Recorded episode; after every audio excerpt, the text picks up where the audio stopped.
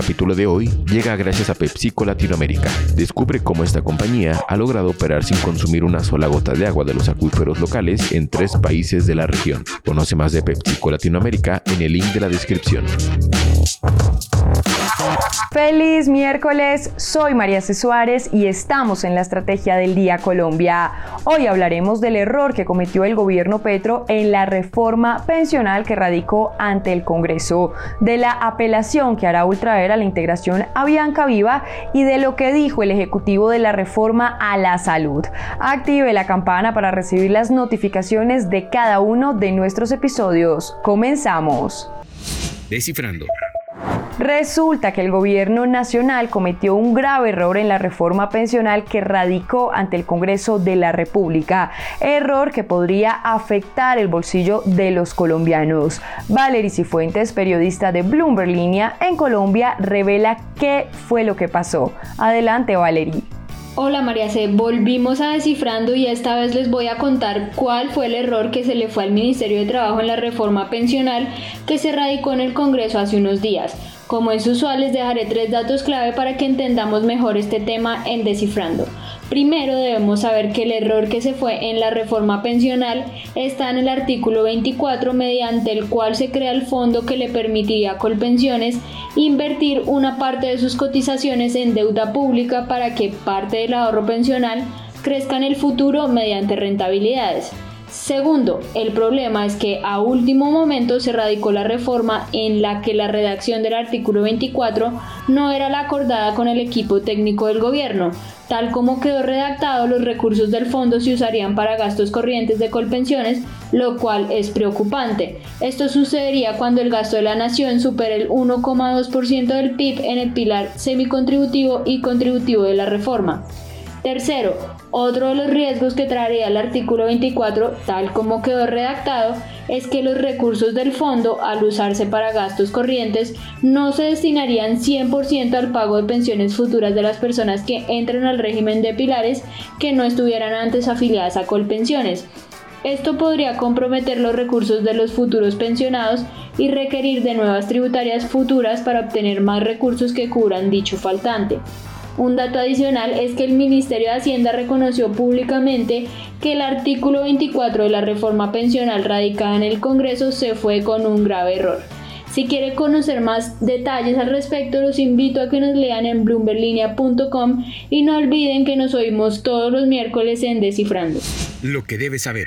Y ahora tres datos que debes saber este miércoles.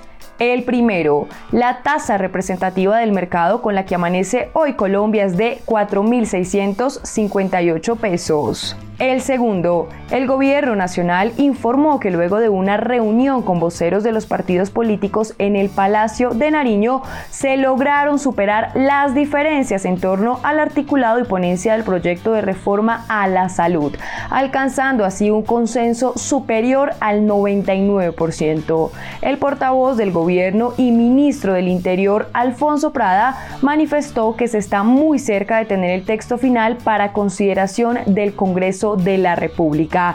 Este diálogo fue encabezado por el presidente Gustavo Petro y sus funcionarios con voceros de los diferentes partidos políticos. Y el tercero, las empresas de exploración y producción de hidrocarburos han solicitado ante la ANH, la Agencia Nacional de Hidrocarburos, la suspensión de al menos 60 contratos en Colombia.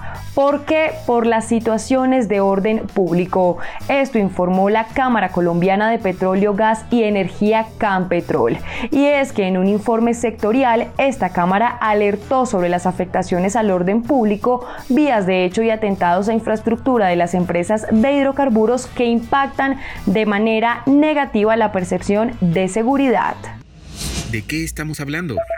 Bloomberg Línea conoció en primicia que la aerolínea de bajo costo Ultra Air, que redujo recientemente su operación debido a la crítica situación financiera que atraviesa, apelará a la decisión de la Aeronáutica Civil de haber aprobado de forma condicionada la integración de Avianca y Viva Air. Un recurso que presentará en su calidad de tercero interesado en este caso y que está sujeto tanto a reposición como a apelación. Asimismo, este medio confirmó que las otras aerolíneas que también son terceras interesadas en esta operación, es decir, la TAM Airlines, Wingo y Aerolíneas Argentinas SA, se encuentran analizando cómo se materializarían las condiciones interpuestas por la autoridad aérea para tomar la decisión de irse en contra o no de la misma. El plazo que tienen para presentar sus recursos es hasta el próximo 4 de abril.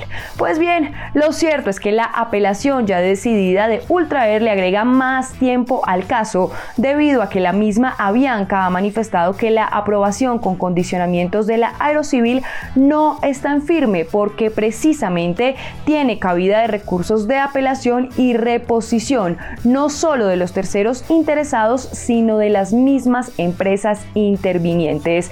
Recordemos que una vez conocida la decisión de la Aeronáutica Civil, Avianca también manifestó que dadas las implicaciones operativas, financieras y técnicas, estudiará a la mayor brevedad la resolución de esta autoridad y las implicaciones de las medidas expuestas para determinar la viabilidad en el cumplimiento o no de las mismas. Recuerden seguir este podcast y activar la campana para recibir las notificaciones de cada episodio y así estar al tanto de lo que pasa con la economía y los negocios. Los invito también a que visiten bloomberlinia.com donde pueden ampliar cada uno de los temas que tratamos hoy. No olviden que acá está la información independiente que une a América Latina. Nos escuchamos mañana. Esta fue la estrategia del día colombiano dirigido por Andrés Garibello, producido por Arturo Luna y Daniel Hernández. Que tengas buen día.